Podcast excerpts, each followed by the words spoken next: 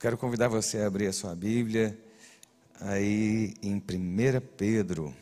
Gente, eu achei tão impressionante esse texto de 1 Pedro, porque eu já li 1 Pedro mais de uma vez. Os versículos anteriores estavam marcados e eu nunca me atentei para esse.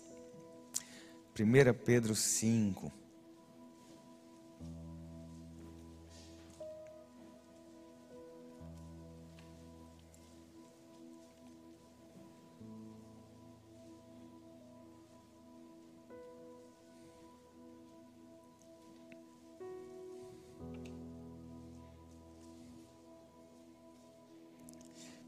Pedro 5, versículo 10.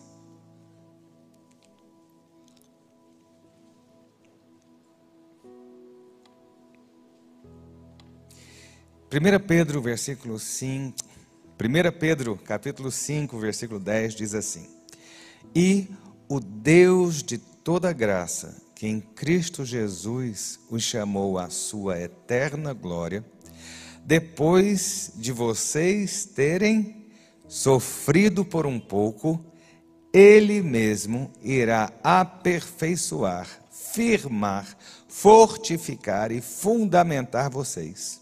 A Ele seja o domínio para sempre. Depois de vocês terem sofrido.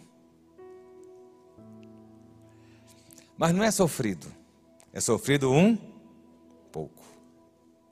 sofrido um pouco. Você está olhando e fala assim, pastor, você não tem ideia do sofrimento. A Bíblia olha e a Bíblia fala, sofrido um pouco. Jesus disse que no mundo nós teríamos aflições. É engraçado, deixa eu dizer uma coisa a você. Nesse tempo agora que a gente está vivendo, nós estamos vivendo um choque de realidade no Evangelho. Viu? É um choque de realidade no Evangelho. Cadê os curadores que tem por aí? Cadê o povo que cura? Vendendo sal, vendendo óleo, vendendo sabonete, vendendo travesseiro, vendendo a toalhinha. Cadê? Por que, que eles não estão nos hospitais curando as pessoas? Cadê? Entendeu? Cadê esse povo que curava todo mundo? Milhões no Brasil inteiro corriam atrás de homens para milagres que não eram milagres. Tem coisa que se resolve por si só. Aí você chega lá e fala assim: nossa, o, o, o bispo, o apóstolo, o sacerdote, não sei quem, me abençoou. E não, tem coisa que. Cadê esse povo? Nós estamos vivendo um choque de realidade. Nós estamos vivendo um choque de realidade na hora que a gente viu o pessoal da, da teologia da prosperidade dizer que você ia sempre estar bem. Que se você ficasse doente, era o inimigo se levantando. Nós temos visto homens de Deus morrendo. E o diabo é, são pessoas do mal? Não, são servos fiéis de Deus. Morreu um, semana passada, ele era bispo no Nordeste, famoso, católico. Gente, eu ouvi algumas homilias daquele homem, profundas. Morreu. Vai dizer que foi o diabo? Vai falar assim, ah, porque era católico. E os pastores que estão morrendo? E os irmãozinhos estão passando dificuldade. Né? A doença era de Satanás e a gente, não sei o quê.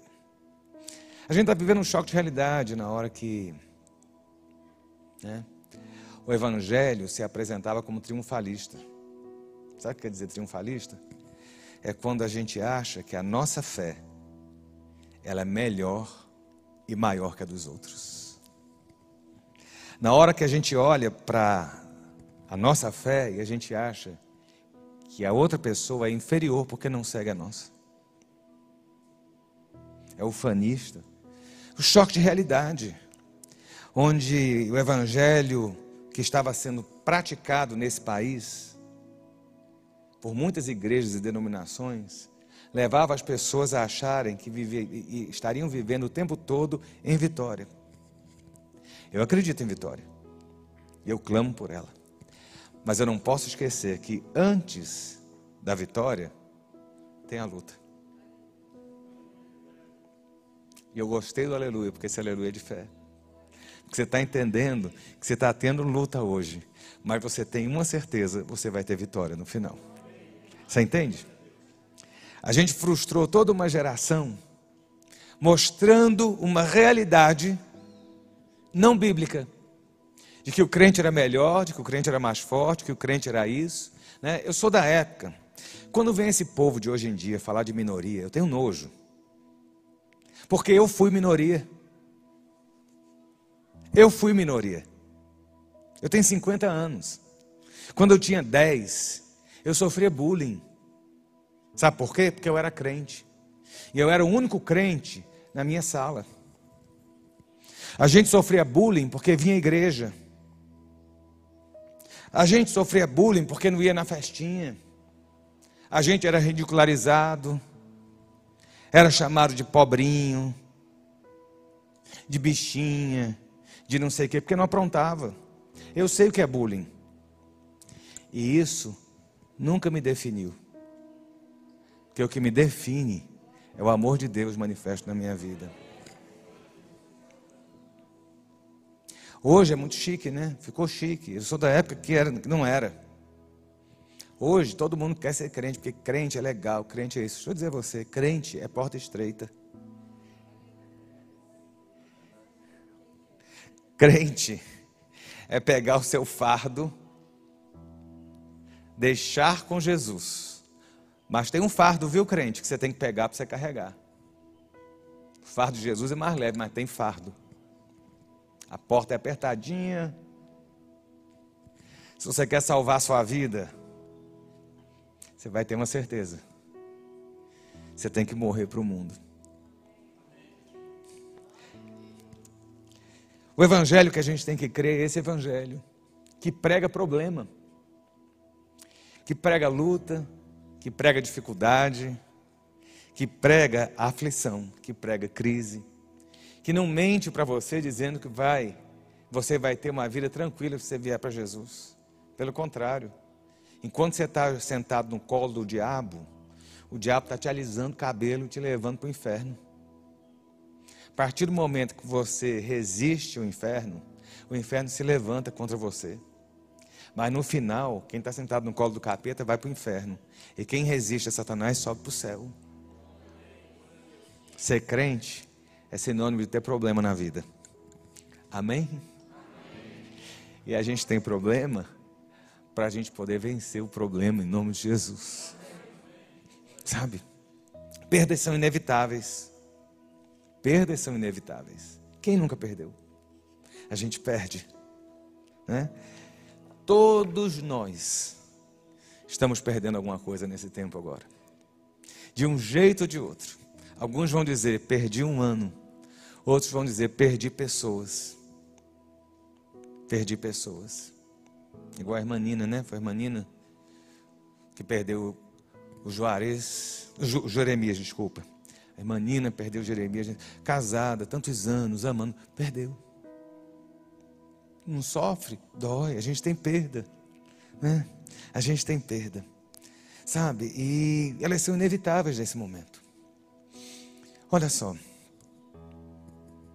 eu quero dizer uma coisa. A nossa caminhada está baseada em quatro P's. E eu não sou de fazer essas coisas, né? Eu não estou dizendo de passos, não. Eu não gosto dessas, dessas mensagens, tantos passos para você alcançar a felicidade. Isso aí é para vender livro de coaching. Mas eu estava ouvindo uma mensagem, o pastor falava dos três S's, F's, ou quatro F's. Eu falei assim, gente, deve ter alguma letra igual no Brasil, em português. Aí eu estava hoje de manhã, falei assim, os quatro P's. Eu falei, é, os quatro P's. O primeiro P é da aprovação. Olha que benção. Foi a primeira coisa que veio na minha cabeça, P da aprovação. Mas a aprovação nossa, ela tem, sabe o quê? Um propósito. A aprovação tem um propósito. E esse propósito dirige você, sabe para onde? Para o centro do plano de Deus. E esse processo todo, né, mais um P aí, esse processo todo é pauleira. Já ainda tem cinco P's aí. Mas a sua aprovação, ela faz parte do, do propósito de Deus, né? Que, que leva você para dentro do plano dele. Mas para você aguentar tudo isso aí, o quarto P é a provisão que você recebe do céu.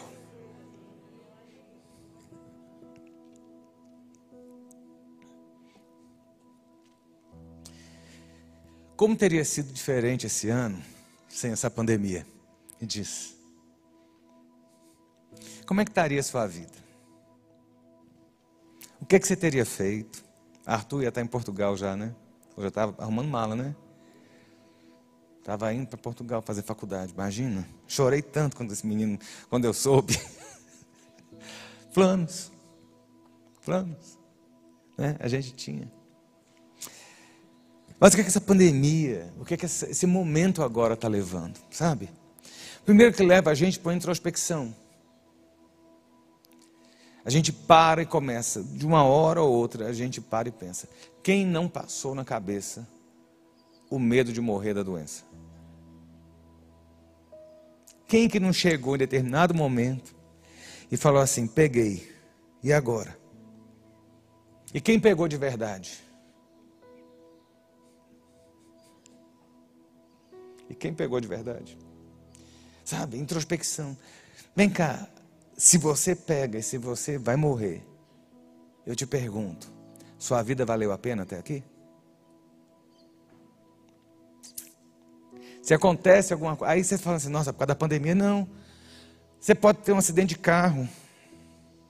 Teve um jogador ontem do Goiás, um garoto novo. Deixa eu dizer a você: infarto fulminante. Se sua vida termina hoje, ela valeu a pena para alguma coisa? No mundo a gente tem aflições. O que, é que a gente tem aprendido desse momento de aflição? Né? Essa introspecção. O que, é que, tem, o que, é que aconteceu e tem acontecido nesses cinco meses que nós estamos vivendo? A taxa de divórcio e separação aumentou. Porque você não convive 24 horas com seu cônjuge. Você convive com seus colegas de trabalho. Entendeu? E aí, por mais que diga que a vida é toda juntinha, que é um amor, que é não sei o quê, cada um está levando a sua. Na hora que junta, o negócio dá choque. Quantos relacionamentos se abalaram nessa situação? Eu gostei ontem de, de, ter lido a matéria em um dos jornais aqui de Brasília, dizendo que Brasília, o abalo foi pouco nessa questão das separações. Quantas pessoas largaram você no meio do caminho? Quantos relacionamentos se romperam? Não estou dizendo de namoro, não. Quantas pessoas saltaram do barco?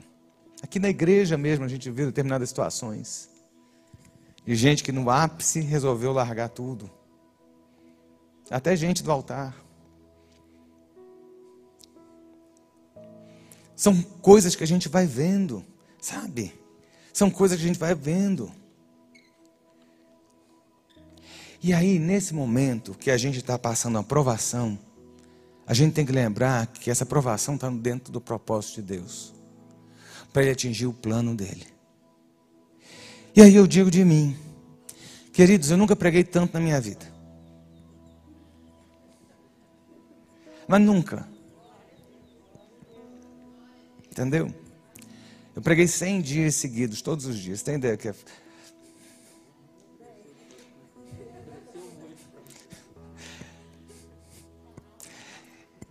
Além disso, escrever mais 180 mensagens, fora as 100 mensagens pregadas. Você acha que é fácil? Você acha que é fácil fechar a igreja? Você acha que é fácil fechar e falar, e agora? Será que volta a gente? Olha a igreja cheia.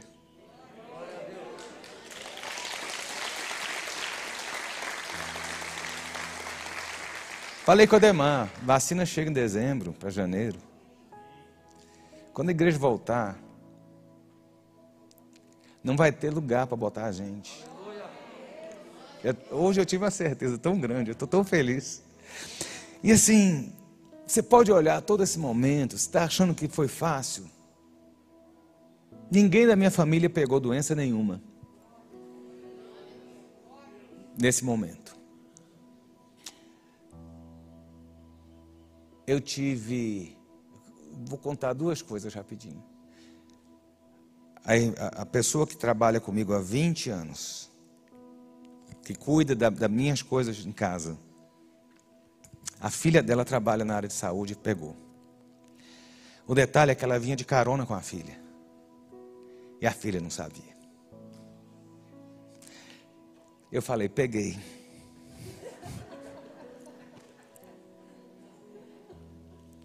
Peguei. E gordo tá uma coisa difícil com esse negócio. Por isso que eu estou emagrecendo. Só que eu não peguei. Eu não peguei.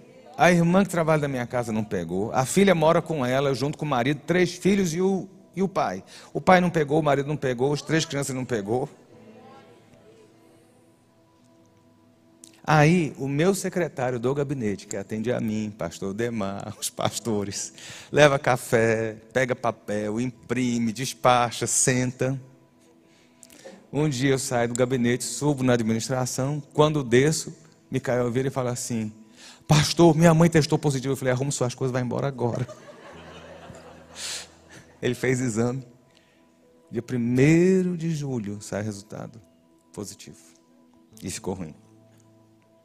Teve alta essa semana. De um mês aí, testando positivo. Esse negócio de 14 dias é mentira, viu?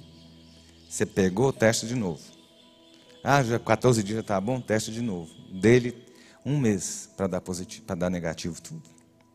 Ninguém pega, nenhum de nós. A gente está fazendo exame todo mês. Nenhum dos funcionários. Só ele. Aí você fala assim, que bênção. Você acha que eu não tive luta? No auge do início da pandemia, quando tudo fecha, minha tia recebe, e eu falei isso para vocês, recebe a notícia que está com um tumor com metástase. A Dene, que foi chefe de gabinete da época do pastor Larindo, trabalha comigo, é minha revisora de todos os meus textos, dos livros todos, diaconisa da igreja, crente, fiel, irmã da minha mãe, filha do pastor Vilarindo. Um tumor e metástase no abdômen todo. Você tem ideia do que é sofrimento? Antes fosse Covid. Você está entendendo?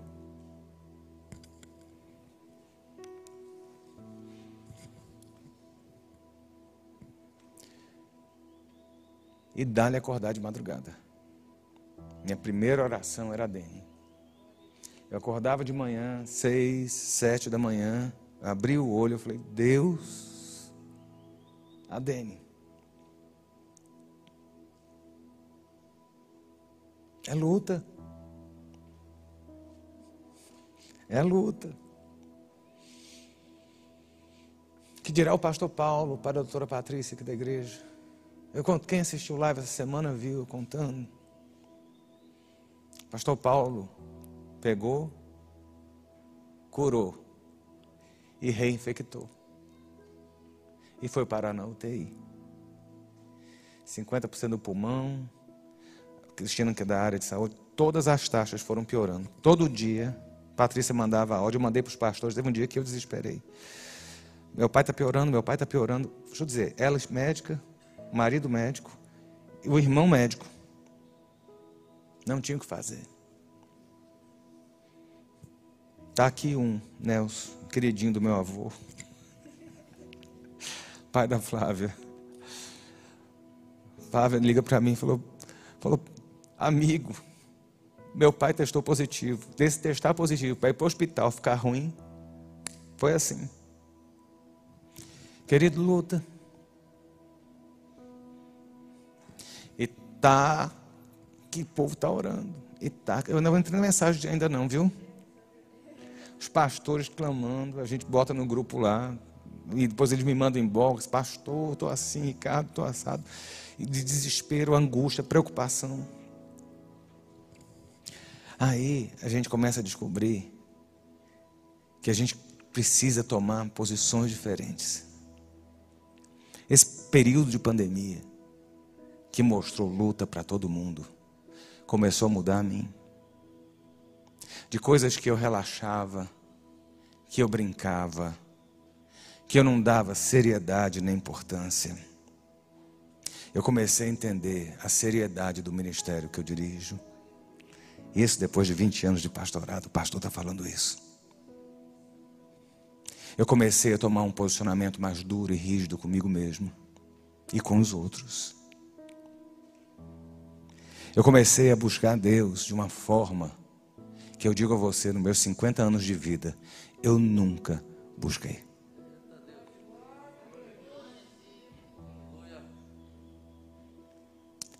Eu tive que encostar os nossos pastores.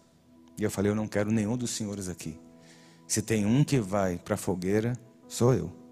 Mas vai todo mundo ser poupado. Não era para ser salvador, não. Era o senso de responsabilidade. É mudança de atitude. E aí a gente começa a orar. E aí o Nelson, levanta, Nelson, quero que você fique de pé. Estava lá, ó. Jesus ia levar, mas não levou, está aqui.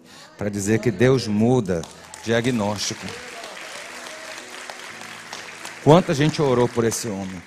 Os pastores pagaram o preço. E cada vez que piorava, a gente dobrava joelho. Até ver a glória de Deus manifesta na sua vida. Eu estou muito feliz de estar com você aqui hoje. Porque Jesus é bom. Você não venceu o Covid, você venceu a morte, porque Jesus soprou vida sobre você e continua a sua história. Pode sentar, querido.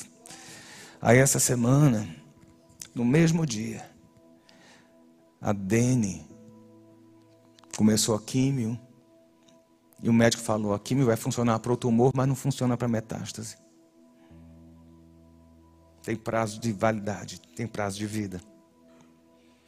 De repente, no primeiro resultado que saiu, o tumor reduziu quase a metade e a metástase mais da metade. Mas essa semana, de manhã cedo, eu recebo duas notícias. Uma, minha tia que é médica manda um relatório do médico e fala assim: Ricardo, olha isso.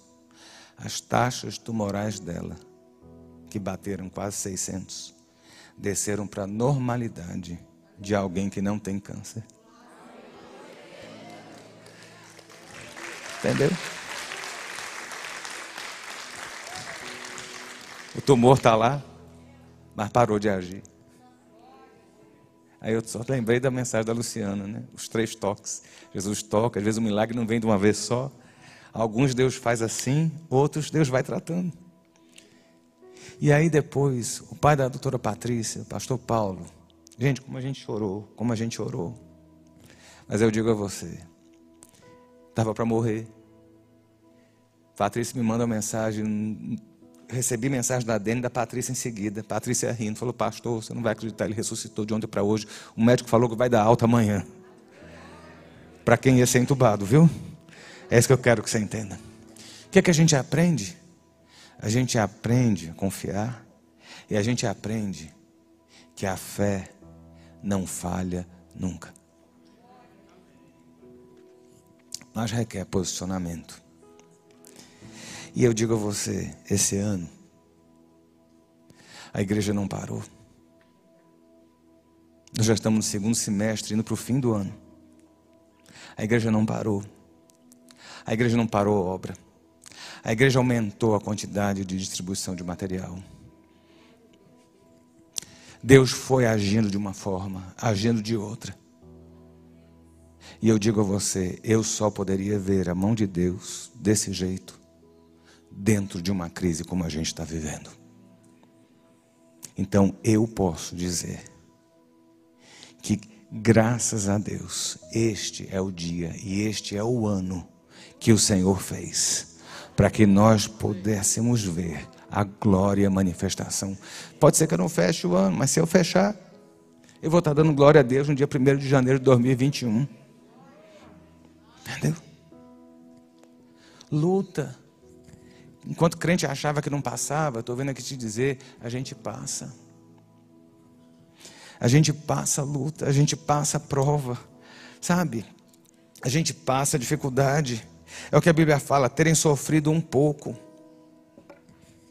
Quando eu paro e falo assim, é um ano de sofrimento, eu tenho 50 anos, é um ano em 50. É um pouco. Vai passar. E a gente vai passar com a provisão de Deus nas nossas vidas.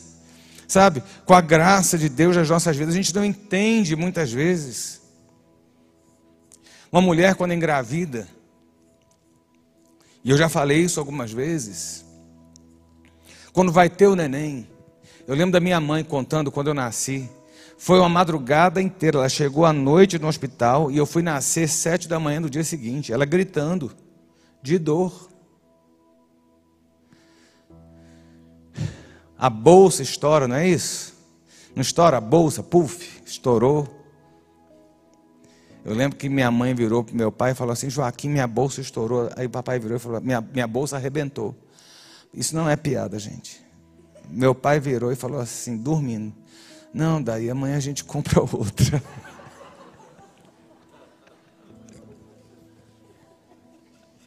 Isso não é piada. Eu queria ver mamãe aqui rindo disso. Uma madrugada inteira. Mas sabe o que acontece? Toda aquela dor, todas aquelas contrações, acontecem porque aquilo que está dentro não cabe mais. E precisa ir para um espaço maior para começar uma nova etapa. Deixa eu te dizer. Se a sua bolsa rompeu e você está sofrendo dores, entenda que Deus está num processo de tirar você de um lugar apertado e levar você para os pastos verdejantes, para as águas de descanso. Uma mãe sofre com, com, com parto até a hora. Você já viu? É a coisa mais linda. A mãe grita, xinga, berra, faz e, e tal. Neném nasceu bota no colo ali, todo encebado. A mãe abraça, a mãe chora e esquece toda a dor que passou. Queridos, a dor é por um pouquinho, mas você vai receber a sua vitória nos seus braços em nome de Jesus.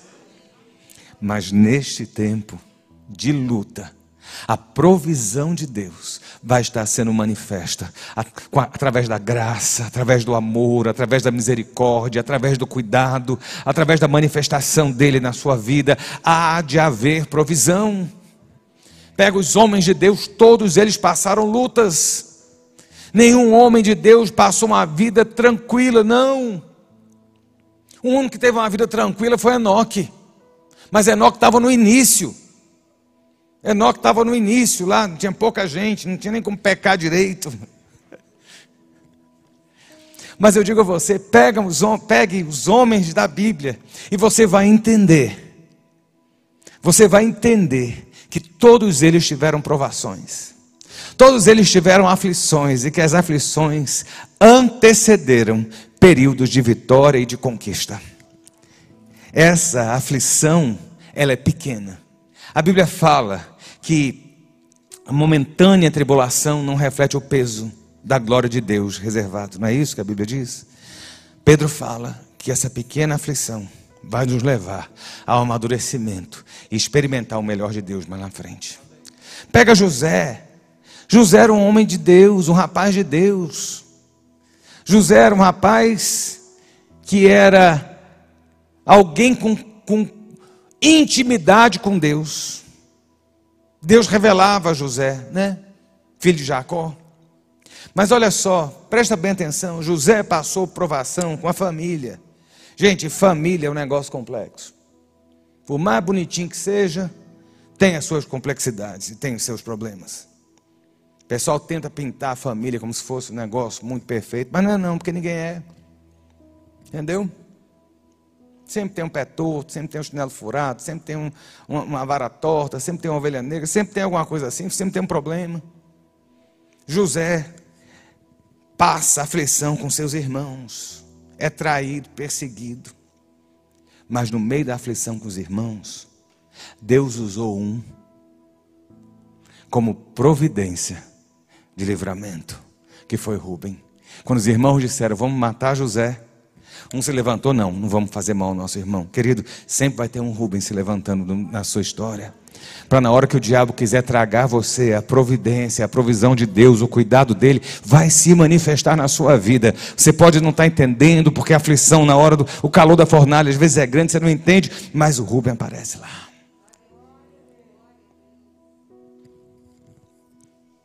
Vai para o Egito como escravo vendido numa feira de escravo lá pelos midianitas.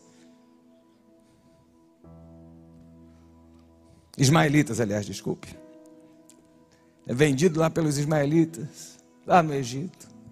Mas lá no Egito ele acha um Potifar da vida, que vai ser a providência e a provisão de Deus no momento do aperto. Você está em momento de aperto? Deus vai mostrando a cada dia a provisão e a providência dentro da provação que está dentro do plano dele. Entendeu? José vai parar na cadeia. Cara, José ia de mal a pior. Não era uma leve e momentânea tribulação.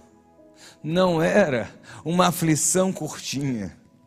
O negócio se arrastava. É aquela história, né? Sai do espeto, cai na brasa. Esse era José. Ele vai para a cadeia. Mas na cadeia, ele acha a favor do carcereiro. E Deus usa um outro preso, copeiro, para ajudar José. Queridos, Havia um plano, um propósito em todas as coisas na vida de José. Havia uma fome que ia avassalar, avassalar né? É isso mesmo a palavra? Iria, seria avassaladora naquela região toda. E o celeiro de toda aquela região seria o Egito. Se Deus não infiltrasse alguém do seu povo no meio do Egito, não teria história para contar do povo de Israel. A gente não entende o propósito, a gente não consegue ver o plano, a gente não consegue entender muita coisa quando nós estamos no meio da provisão, mas eu digo a você o seguinte: Há uma provisão de Deus na sua crise, há uma provisão de Deus na sua luta, há uma provisão de Deus nessa aflição que a gente passa hoje. A gente vai ver e vai entender lá na frente que o propósito de Deus está sendo atingido através das nossas vidas e nas nossas vidas. Você é canal de bênção, você é celeiro de bênção. Você não foi colocado nessa terra para ser apenas mais um, mas Deus tem plano na sua vida. E se nós estamos vivendo neste tempo, este foi o tempo que o Senhor definiu para as nossas vidas, e mesmo nesta aflição que a gente passa, saiba o seguinte: Deus vai aperfeiçoar, firmar, fortificar e nos fundamentar, como diz Pedro. O Senhor há de nos alicerçar, a nossa fé será provada e aprovada nesse tempo.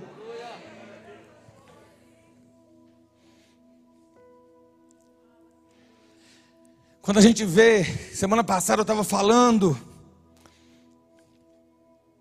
sobre a perseguição que foi quarta-feira, eu acho, que eu falei sobre a perseguição da igreja, foi quarta. Né, que a igreja foi perseguida e, na verdade, a perseguição da igreja levou a igreja a sair de Jerusalém e ganhar o mundo. Mas olha só, a igreja estava bombando Jerusalém ali depois do, do Pentecostes, né? E tinha um rapaz chamado Filipe.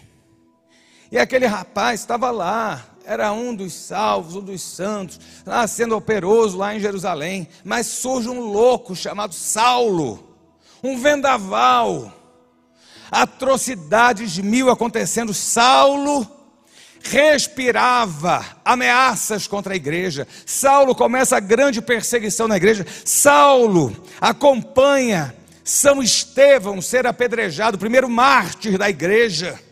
Saulo estava lá.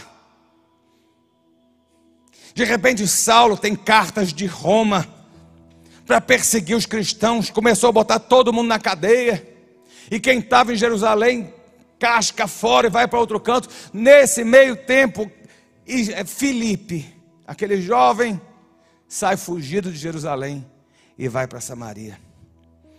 Cabeça de todo mundo é assim, nossa, na luta, meu Deus, por que, que Deus permitiu passar na luta? Por que, que Deus me permitiu viver esse momento? Por que, que eu estou passando por isso? Vem cá, Filipe estava muito confortável em Jerusalém, mas com aquela rebordosa toda, a Bíblia fala que Filipe chegou em Samaria. E quando ele chegou em Samaria, a unção de Deus o atingiu de tal forma que as pessoas começaram a se converter às multidões, os milagres começaram a aumentar. Ele pregava, ele operava milagre e tudo mais. Daqui a pouco, Felipe estava sendo trasladado, sabe, igual o Star Trek, né? Que você aperta aquele negócio e, e você está aqui, daqui a pouco você some, você aparece lá. O Espírito de Deus levava Felipe daqui para colar. Deixa eu dizer a você: o ministério de Felipe jamais teria crescido se ele não tivesse passado por luta e por aflição.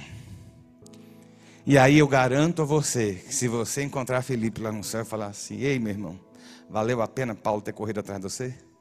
Ele falou assim: Valeu, valeu muito. Deixaria correr atrás de novo. Sabe por quê? Porque quando a gente chega do outro lado, é que a gente entende o que é que Deus estava fazendo nas nossas vidas, através das nossas vidas, e aí o plano dele fica claro. Nesse tempo agora, nesse momento, o que cabe a nós é entendermos que é por um breve tempo, é por um pequeno tempo, que essa, esse sofrimento, a, a sofridão, né? a, a sofrência que a gente está vivendo nesse momento, ela é momentânea, ela é pequena perto daquilo que Deus está trabalhando. Meu irmão, a gente está dizendo desde sempre: vai passar, porque vai passar. A nuvem vai passar, a pandemia vai passar, a crise vai passar, sabe? Você vai passar, tudo passa na vida, isso vai passar. Mas quando nós estivermos do outro lado, nós vamos olhar para trás e a gente vai começar a ver: olha, tal dia assim Deus operou. Nesse período assim, Deus me supriu. Naquela hora, assado, Deus me levantou. Em determinado momento eu vi o favor de Deus. E aí, quando você cruzar o rio do outro lado, você vai entender que você só tem caminhado dia após dia, porque Deus tem mantido e preservado a sua vida e a sua história. Sabe por quê? Porque há um plano. Há um plano dele na sua vida. E eu vou dizer a você: não existe nada, nem ninguém que possa impedir esse plano dele sobre você. Se nós chegamos até aqui, estamos sofrendo e, como diz a palavra, sofrendo um pouco, mas esse mesmo Deus há de nos aperfeiçoar. Querido, você vai olhar para trás e vai olhar e falar assim: hoje, você vai olhar no espelho e vai falar assim: hoje eu estou mais forte do que antes. Dá para ouvir um amém? Porque a provisão de Deus, o quarto P de Deus vai entrar na sua vida e vai colocar você de uma forma mais firme, como você nunca imaginou. Você já imaginou? Essa semana eu me perguntei isso, eu acho que eu perguntei em alguma live. Você já se perguntou se Deus tivesse atendido todas as suas orações? Você já se perguntou se Deus tivesse respondido tudo que você pediu a Ele, tivesse dado sim? Imagina o rolo que você ia estar metido hoje. Imagina quando tu chorou, chorou, chorou, Deus me dá, Deus me dá. E Deus dizendo: Não vou dar, meu filho, você me dá. Se Deus tivesse te dado aquela praga.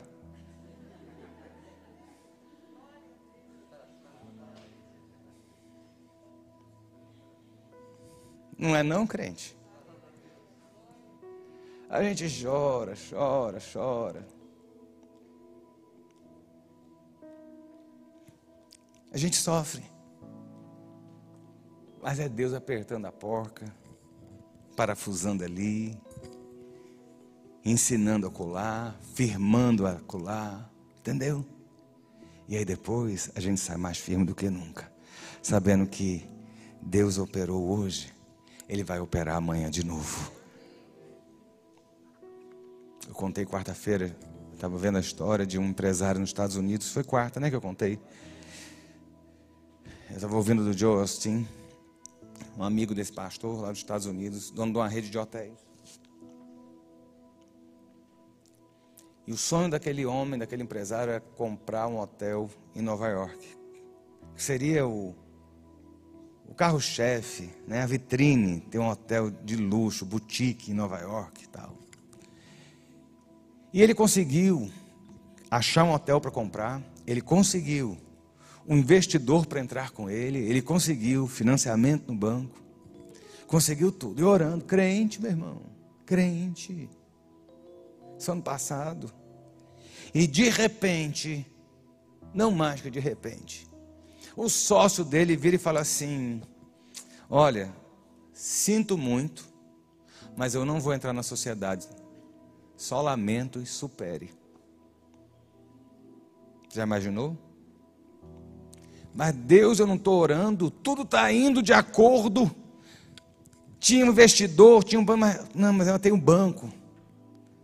De repente, quando ele vai finalizar com o banco, o banco vira e fala assim: a gente desistiu de fazer esse empréstimo para você.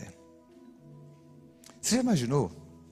O cara tinha vendido casa, feito algumas coisas para levantar, para alavancar, estava apostando todas as fichas naquele momento. E de repente as portas fecharam.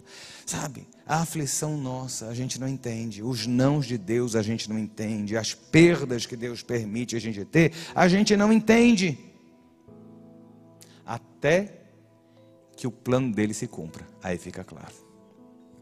E aí esse homem chegou esse ano para o pastor e falou assim: se eu tivesse comprado, eu estava com toda a minha rede de hotéis fechada endividado com o hotel de Nova York. E Nova York foi o epicentro nos Estados Unidos e nada funcionou.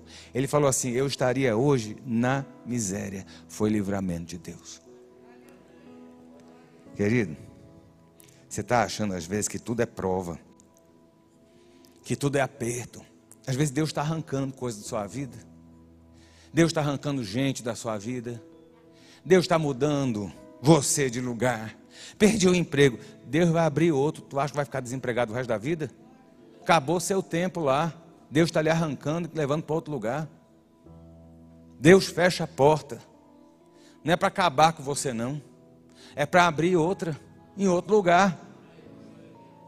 Vamos crer que esse, essa momentânea tribulação é um, é um breve sofrimento. Vai se concretizar com claridade, nós vamos entender o que é que Deus queria com a gente. Aí lá na frente você vai falar assim: Deus, obrigado.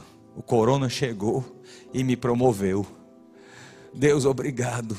Aquela pessoa que ia casar, casou com outro e virou uma desgraça. E eu estou livre. Entendeu?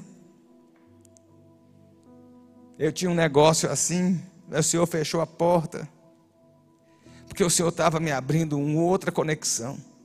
Vem cá, Deus continua no controle, tá? Ele é quem dá a palavra final na sua vida. Não tem pandemia, não tem gente, não tem amigo nem inimigo que impeça o plano dele de ser concretizado na sua vida. Vamos ficar de pé que eu quero orar por você.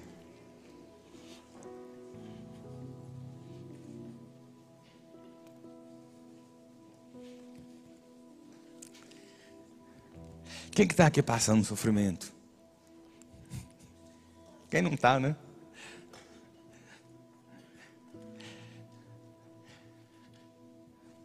Mas a gente vai vencer. Viu? A gente vai vencer. Pai, nós estamos na tua casa. Esse lugar é um oásis, ó oh Deus, da tua presença.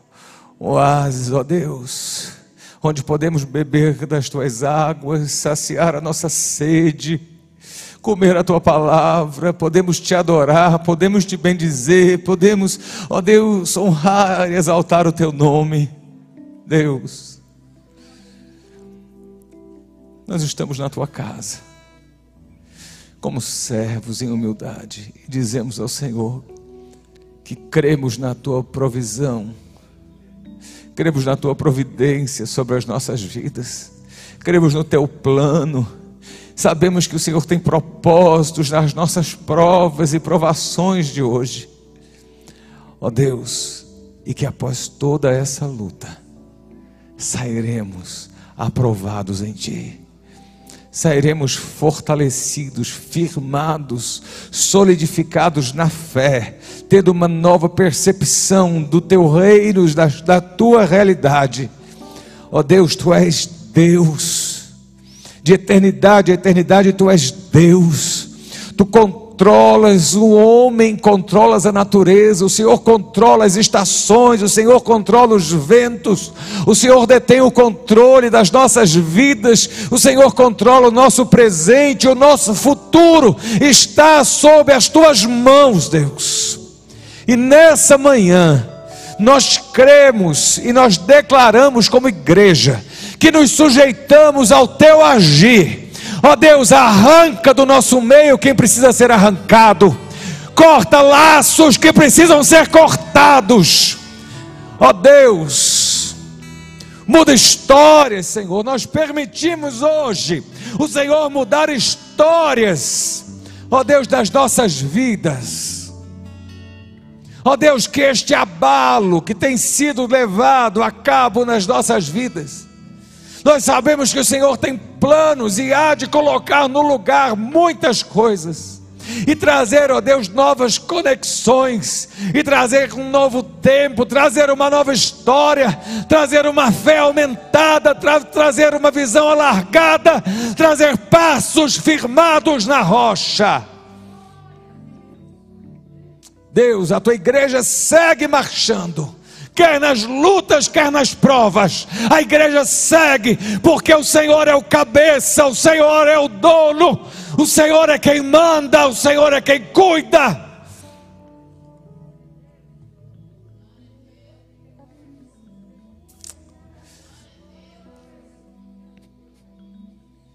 E nós clamamos ao Senhor que queremos santificação nas nossas vidas nesta manhã porque se nós não nos santificarmos, não veremos a Ti, Deus.